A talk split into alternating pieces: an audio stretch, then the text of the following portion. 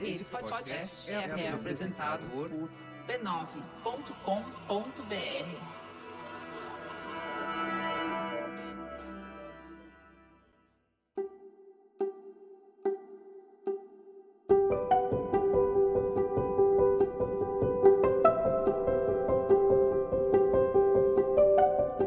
Eu lhe dou as boas-vindas ao Autoconsciente, um podcast que fala de vida interior que ajuda você a se entender melhor.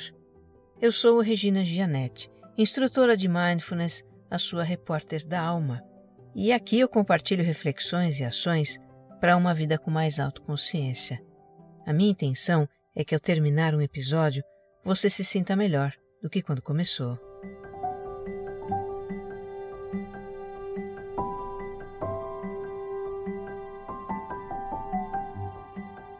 Para quem me escuta pela primeira vez, o Autoconsciente é um podcast quinzenal. Tem episódio novo em domingos alternados. E é também um podcast serial. Os episódios têm uma sequência em que os temas vão se aprofundando. Aqui tem uma jornada de autoconhecimento para você. Escute o episódio zero para conhecer melhor a proposta do podcast. Eu te convido a me acompanhar no Instagram. O meu perfil pessoal é regina.gianete e a conhecer o meu canal no YouTube. Digite o meu nome para me achar por lá. Se você gostar deste episódio, compartilha nas suas redes sociais e grupos de mensagens. Ajude mais pessoas a se entenderem também.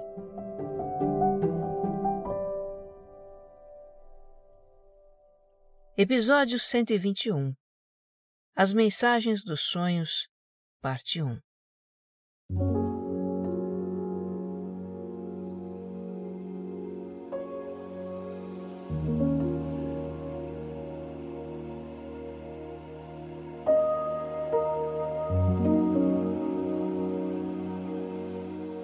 Eu considero sonhos como o aspecto mais intrigante e fascinante da nossa vida interior.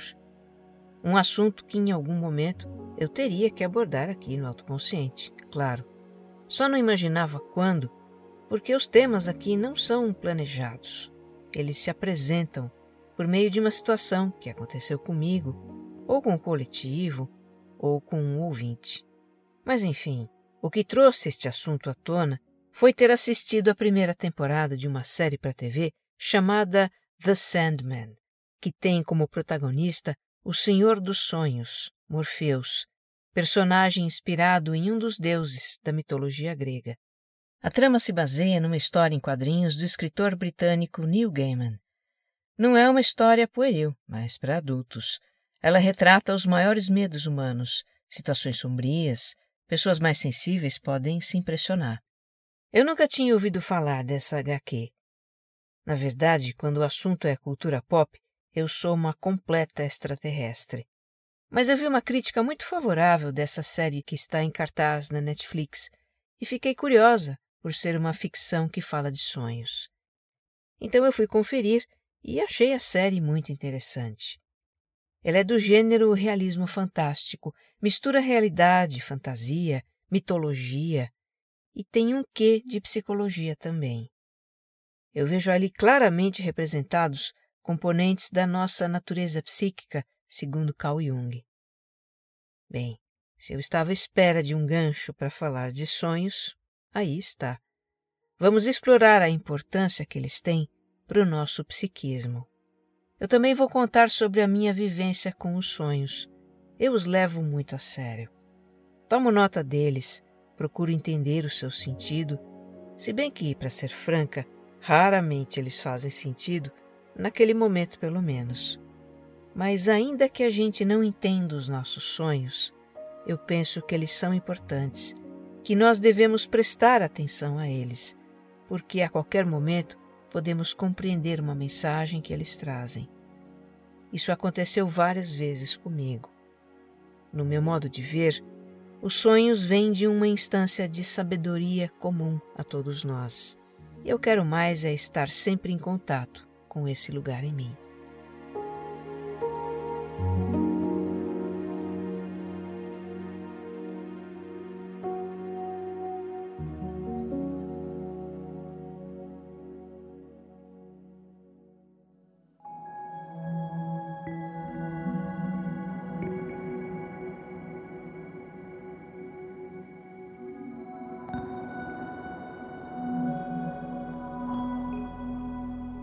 Os sonhos sempre foram um mistério para a humanidade e não existe até hoje uma explicação unânime para a origem e as funções deles. O que existe são teorias, na verdade. Tem um livro que conta como os sonhos vêm sendo compreendidos ao longo da história. É O Oráculo da Noite, escrito pelo neurocientista brasileiro Siddhartha Ribeiro. Lá ele conta que desde os tempos mais primitivos do homem, passando pela antiguidade, a Idade Média, até chegar às portas do século XX, os sonhos eram entendidos como presságios. Eram tidos como mensagens dos deuses, de espíritos da natureza, de antepassados ou de Deus, dependendo das crenças e da cultura de quem sonhasse. A história está repleta de passagens em que o imperador, um faraó, um general tomou decisões de grande impacto a partir de um sonho. Era comum que reis tivessem na sua corte assessores que os ajudassem a entender o que sonhavam. Isso sem falar nas histórias bíblicas, em que os sonhos são ainda mais presentes, trazendo revelações divinas, anunciações, profecias. Como na história de José do Egito, aquela sobre o sonho do faraó com sete vacas gordas e sete vacas magras, que José interpretou como sete anos de fartas colheitas seguidos por sete anos de seca. Por causa dessa interpretação, o faraó mandou estocar os grãos nos anos de vacas gordas para que não houvesse fome nos de vacas magras. Então os sonhos eram associados ao futuro até que o mundo conheceu as ideias do psiquiatra austríaco Sigmund Freud, o pai da psicanálise. O seu primeiro livro, aliás, foi A Interpretação dos Sonhos, do ano de 1900. A partir desse trabalho, cada vez mais os sonhos passaram a ser associados também ao passado e ao presente. Muito resumidamente, a teoria freudiana sobre os sonhos tem dois pontos principais. Um é que os sonhos seriam um guardião do sono e nos impediriam de acordar. Freud sustentava que a atividade psíquica não cessa enquanto a gente dorme. A nossa psique está percebendo estímulos do ambiente como ruídos ou movimentos, está percebendo sensações do corpo, como dor ou calor, e está também produzindo lembranças de situações vividas que podem gerar emoções. Existiria, assim, uma tensão psíquica que poderia interromper o sono, e para isso não acontecer, a psique produziria os sonhos. Um segundo ponto da teoria freudiana é que o sonho seria também um canal para a expressão do desejo. Então, por exemplo, desejamos muito fazer uma viagem e sonhamos com essa viagem. Queremos muito estar com alguém e sonhamos com essa pessoa.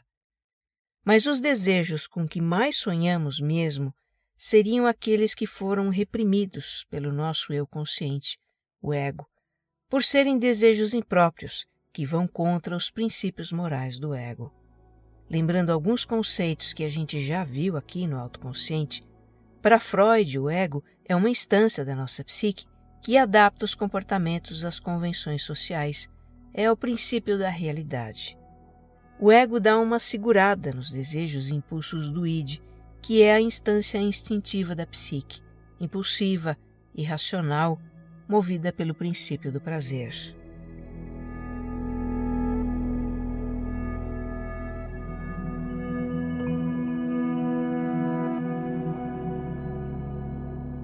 O fato de o ego reprimir desejos e impulsos que considera inaceitáveis não faz com que eles desapareçam. Eles são apenas exilados na porção inconsciente da psique e continuam ativos. Continuam se manifestando de várias maneiras, entre elas os sonhos. Para Freud, então, os sonhos seriam manifestações de conteúdos reprimidos no inconsciente não seriam manifestações de uma forma explícita, mas simbólica, disfarçada. E por que disfarçada? Porque, na visão freudiana, a psique censura, mesmo durante o sono, a expressão nua e crua dos conteúdos reprimidos, que tem a ver com desejos e fantasias sexuais e com impulsos agressivos, destrutivos do id. Isso explicaria por que sonhamos com situações nada a ver, confusas ou sem pé nem cabeça, que são típicas dos sonhos. Então, em vez de sonhar com uma fantasia sexual que em algum momento passou pela nossa cabeça e foi rechaçada pelo ego com aversão e culpa, a gente sonha, sei lá, que está escalando um poste, sendo que o poste seria um símbolo fálico. Em vez de sonhar que matamos o pai ou a mãe, que é um desejo ligado ao famoso complexo de Édipo, da psicanálise, a gente sonharia que uma pessoa foi assassinada, não por nós, mas por outro alguém. Aparecendo assim, simbolizados por objetos ou situações, os desejos e impulsos reprimidos não nos chocariam. A gente simplesmente acordaria de manhã e pensaria: nossa, que sonho bizarro. Já quando temos um pesadelo, um sonho terrível que nos causa grande angústia, a tese é que um conteúdo inconsciente teria escapado à censura da psique. Eu reproduzo aqui uma explicação do psicanalista catarinense Marlos Terêncio em um artigo que ele escreveu. O pesadelo acontece quando o sonho expressa com maior intensidade os desejos que não são admitidos pela consciência do sonhador. Nesse caso, o sonho dribla a censura onírica com tanta força que se torna impossível manter o sono e a pessoa acorda sentindo intenso desprazer. Fecha aspas. Assim Freud explica os sonhos, como a expressão de conteúdos reprimidos no passado. Mais ou menos na mesma época, o psiquiatra suíço Carl Jung desenvolveu a sua teoria sobre o funcionamento da psique humana e também deu uma explicação sobre a constituição dos sonhos. Embora tenha sido discípulo de Freud, Jung seguiu um caminho diferente do antigo mestre. Eu vou retomar a teoria junguiana mais adiante, só estou citando aqui para manter uma certa cronologia. Depois de Freud e de Jung, foi a neurociência que se debruçou sobre o mistério dos sonhos, e aí usando tecnologia para monitorar a atividade cerebral. A sua teoria é que os sonhos seriam um subproduto do processo de consolidação de memórias que acontece no cérebro enquanto a gente dorme. Durante esse processo, as lembranças de situações vividas seriam reativadas, gerando sonhos. Isso acontece também com os animais. Se você tem um cachorro, já deve tê-lo visto sonhando. Mas como a neurociência explica o fato de a gente sonhar com situações que nunca viveu, fantásticas, bizarras? Aí a hipótese é que o cérebro nos apresenta situações caóticas durante o sono para que possamos compreender melhor as experiências que temos quando acordados. É o que diz uma das teorias existentes, a do cérebro superdimensionado, do neurocientista americano Eric Howell, que fez um paralelo com os princípios da inteligência artificial. Bem, com teorias aqui e acolá, se procura trazer o intrigante fenômeno dos sonhos para uma base de compreensão racional mas e a questão dos sonhos preditivos, que antecipam acontecimentos futuros? Como é que fica?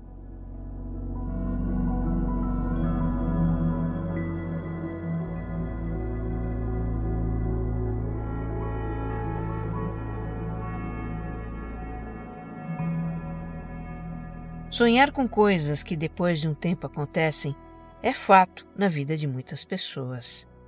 Talvez tenha acontecido com você ou com alguém que você conhece. Aconteceu comigo algumas vezes, e isso começou numa época de mudanças da minha vida. Até então eu nunca tinha ligado muito para os meus sonhos. Mas depois destes três que eu vou lhe contar, eu comecei a levar o meu sonhar a sério. Foram tão marcantes que eu me lembro deles como se tivesse sonhado na noite passada. O primeiro sonho aconteceu quando eu tinha 35 anos. Eu tinha sido promovida há alguns meses, tinha um novo chefe, um cara muito legal, a gente se entendia bem e trabalhava bem juntos. Estava tudo certo. Uma noite, eu sonhei que ele segurava um jornal aberto entre as mãos e estava muito bravo. Eu não ouvia o que ele dizia, era como um filme mudo, e ele agitava o jornal raivoso conforme falava. Eu me lembro de contar esse sonho para minha terapeuta na época. Ele me deixou um pouco impactada, mas depois passou. Pois algum tempo depois, eu e o chefe tivemos uma discussão por causa de um jornal que eu fazia. Ele não segurou o jornal e gritou comigo como no sonho, mas na hora eu me lembrei da cena. O sonho me pareceu ter sido um aviso.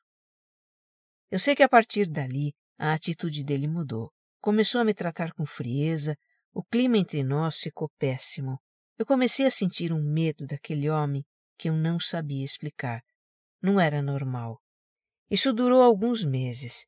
Eu ali me segurando e fazendo muito oponopono, oração do perdão, para ver se aliviava a barra. No final da história, eu fui transferida para outro setor e o sufoco passou. Meses depois eu sonhei que vi um carro parado na vaga de garagem onde eu estacionava no meu prédio. O modelo se chamava Maréia e a cor era verde escuro metálico. O sonho foi assim: eu vendo o carro estacionado na vaga de garagem. Só isso. Pois bem, semanas depois, o meu marido chega para mim e fala: Olha, eu não te contei para fazer surpresa. Apareceu uma boa oportunidade e eu troquei de carro eu estou levando para casa hoje. Quando eu cheguei em casa e vi o carro na vaga da garagem, eu quase tive um troço. Que carro era? Um maréia verde escuro metálico. Era um sedã luxuoso, estava totalmente fora das nossas pretensões. Mas, segundo meu marido, o carro foi oferecido para ele em condições excepcionais e ele fechou negócio. Mais um sonho preditivo. O terceiro sonho foi o ápice de uma fase de mudanças que começaram na época daquele primeiro. Eu tinha então 37 anos. Aconteceu na noite de 11 para 12 de setembro de 2001, depois do ataque terrorista às Torres Gêmeas em Nova York. Como todo mundo, eu fiquei até tarde vendo os jornais de TV naquele dia, completamente chocada com tudo aquilo, e antes de dormir eu fiz uma prece pelas vítimas eu desejei ajudar aquelas pessoas de alguma forma. Então eu sonho que eu estou pisando naquela camada de poeira que cobriu as ruas em volta das torres depois que elas desabaram. Eu começo olhando para os meus pés e aí levanto a cabeça para olhar em volta, mas eu não estava em Nova York. Eu estava na marginal do Rio Pinheiros, uma via expressa da cidade de São Paulo, onde ficava o meu local de trabalho, o novo edifício Abril. E quando eu olho para o edifício, eu só vejo o andar térreo. Todos os outros andares haviam sumido. Eu entro no que restou do prédio e encontrei um colega que, na vida real, havia sido demitido. Eu falo para ele: Ué, você por aqui? E ele responde: E você também por aqui? No dia 19 de setembro de 2001, eu entendi o significado desse sonho. Nesse dia, eu fui demitida da editora Abril, como aquele colega que eu encontrei no sonho. E como no sonho, o edifício Abril não existia mais para mim. Novamente, como nos sonhos anteriores, meu eu consciente havia sido avisado do que estava por vir. E talvez porque eu havia sido avisada, eu fiquei serena com a minha demissão. Eu fiquei com a sensação de que era aquilo que tinha que acontecer. Depois dessa, definitivamente, não me restaram dúvidas de que eu deveria levar meus sonhos a sério.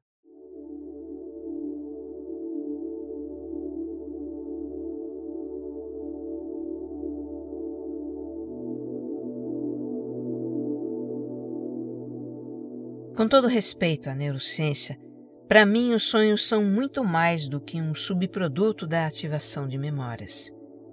Com todo respeito a Freud, os sonhos, para mim, são muito mais do que a manifestação de conteúdos reprimidos do passado, já que eles podem sim trazer vislumbres do futuro.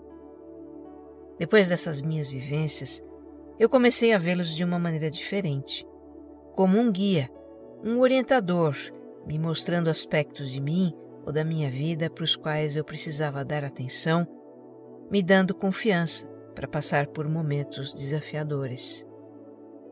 Como eu disse no começo do episódio, a maioria do que eu sonho eu não entendo. Mas assim mesmo eu registro, especialmente aqueles de que eu fico lembrando o dia inteiro, Quem sabe em algum momento eles façam sentido. Um ou outro faz sentido de imediato, e eu trato de refletir a respeito. No próximo episódio, o assunto vai ser como trabalhar com os sonhos. O que eu gostaria de compartilhar agora é como a psicologia analítica de Carl Jung compreende os sonhos e a psique humana. O que me atrai na psicologia junguiana é que ela contempla a nossa dimensão espiritual, e só uma dimensão espiritual explica alguns mistérios que envolvem os sonhos. Por exemplo, como eles podem trazer um vislumbre do futuro. Vamos começar então pela estrutura da psique humana segundo Jung, numa visão bem simplificada que nós já exploramos em episódios anteriores. Eu deixei referências deles na descrição deste episódio. Eu me refiro àquela visão de quatro círculos concêntricos em que o círculo mais externo corresponde à nossa consciência, sendo que o foco da consciência é o ego, a nossa identidade. No interior desse círculo tem outro, representando a dimensão do inconsciente pessoal, na qual estão aspectos desconhecidos ou rejeitados de nós mesmos, traços da nossa sombra, traumas, complexos. Complexos são temas emocionais reprimidos que geram conflitos e às vezes neuroses. Em um episódio futuro a gente explora esse assunto. No interior desse círculo tem outro, representando a dimensão do inconsciente coletivo, que nós vamos explorar já já. E por fim, no centro desses círculos todos, temos a dimensão que Jung chamou de self, o núcleo organizador da psique, a nossa dimensão espiritual.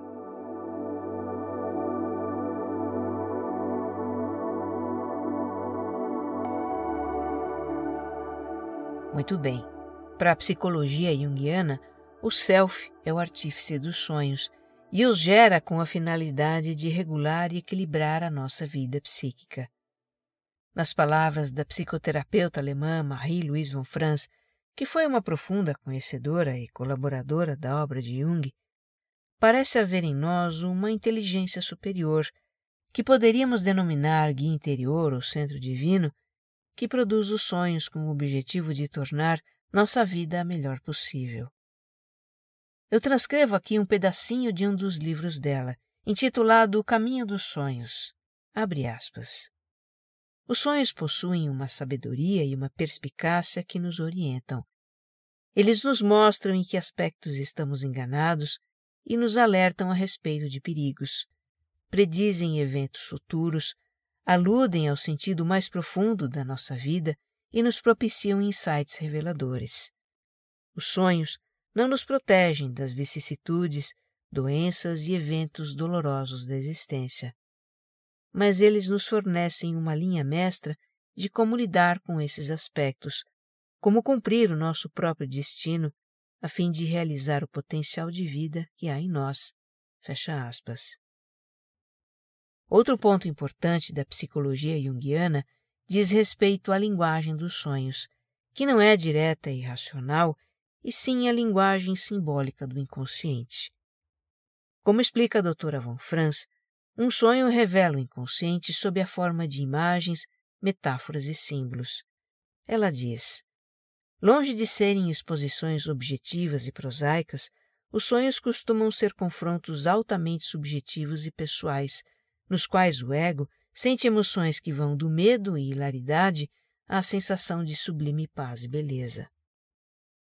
Eu fiquei aqui pensando nessa frase da Von Franz e me bateu o seguinte: o sonho não apenas traz uma mensagem, ele ativa algo em nós. Ele pode não fazer sentido para nossa mente consciente, mas de alguma forma mexe conosco. Deve ser isso que Jung quis dizer quando definiu o sonho como um mecanismo para equilibrar e regular a psique. Essa regulação pode se dar tanto por meio de sonhos que nos inspiram de alguma forma, como por meio daqueles que nos chacoalham, os pesadelos. Em seu livro, a doutora Von Franz chama o pesadelo de terapia de choque. Sua função é chamar ruidosamente a nossa atenção para alguma situação importante, algum tipo de perigo psicológico que estamos correndo e para o qual, metaforicamente, estamos dormindo. O pesadelo então nos desperta, ela diz. Sua característica é uma certa urgência, como se o inconsciente dissesse: Olha aqui, esse problema é urgente. Em The Sandman, a gente pode ver bons exemplos da função regulatória dos sonhos de diversas formas. Sonho com a realização de um desejo, sonho que traz à tona um medo inconsciente, sonho com as feridas da infância, sonho inspirador, pesadelo. Eu vou contar um deles, o de um garoto órfão que sofre abusos do homem que tem a guarda dele. O homem é cruel, violento, faz ameaças o tempo todo, tranca o garoto num porão. Nos sonhos, o menino encontra a mãe falecida e se transforma num valente super-herói. Graças a isso, ele não sucumbe aos maus tratos, mas procura um meio de sair da situação. O sonho não está lhe dizendo seja forte. O sonho o faz sentir-se forte. O super-herói é um exemplo daquilo que Jung chama de arquétipo. Arquétipos são modelos psíquicos de experiência que povoam o inconsciente coletivo, uma dimensão da psique que é comum a toda a humanidade. É como se o inconsciente coletivo fosse uma grande nuvem de internet a qual todos nós estamos conectados, vivenciando experiências com os arquétipos que lá estão desde tempos imemoriais. Eles são incontáveis. O arquétipo da mãe, do pai, da criança, do adolescente rebelde, do ancião sábio, do professor, do rei, do guerreiro. Todos os deuses que a humanidade já cultuou são arquétipos. Figuras dos mitos e lendas de todos os tempos e culturas, animais de poder dos xamãs, arcanos do tarô, planetas e signos astrológicos, super-heróis modernos, esses são apenas alguns exemplos de manifestações arquetípicas. E tem mais uma coisa. A gente vivencia experiências com os arquétipos não é só nos sonhos, mas também na vida desperta. Os arquétipos nos constituem. Os nossos comportamentos são modelados por eles. Um dia a gente também vai ter um episódio sobre isso.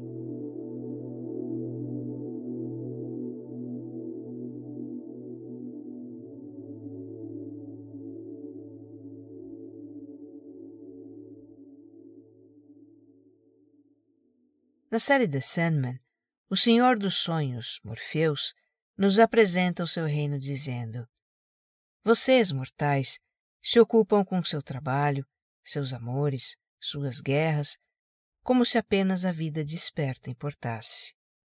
Porém, existe outra vida à espera quando vocês fecham os olhos e entram no meu reino. Quando o mundo desperto os deixa carentes e cansados, o sono os traz aqui para encontrarem liberdade e aventura, para encararem seus temores e fantasias nos sonhos e pesadelos que eu crio. O reino de Morfeus é uma bela metáfora do inconsciente cujo portal se abre para nós durante o sono. Viajando pelas terras misteriosas desse reino, podemos nos aproximar do centro supraordenado, interior divino da psique, que Jung chamou de self, com S maiúsculo. Para isso, precisamos dos sonhos, afirma Marie-Louise von Franz. Ela diz: Podemos dizer que os sonhos são cartas que o self nos escreve a cada noite, dizendo-nos para fazer um pouco mais disso, um pouco mais daquilo, ir para um lado ou para o outro. Encarando a vida como um todo, vemos que há um padrão como se o self tivesse um plano para nós, uma espécie de destino. A gente continua explorando esses mistérios no próximo episódio. Que você esteja bem. Um abraço.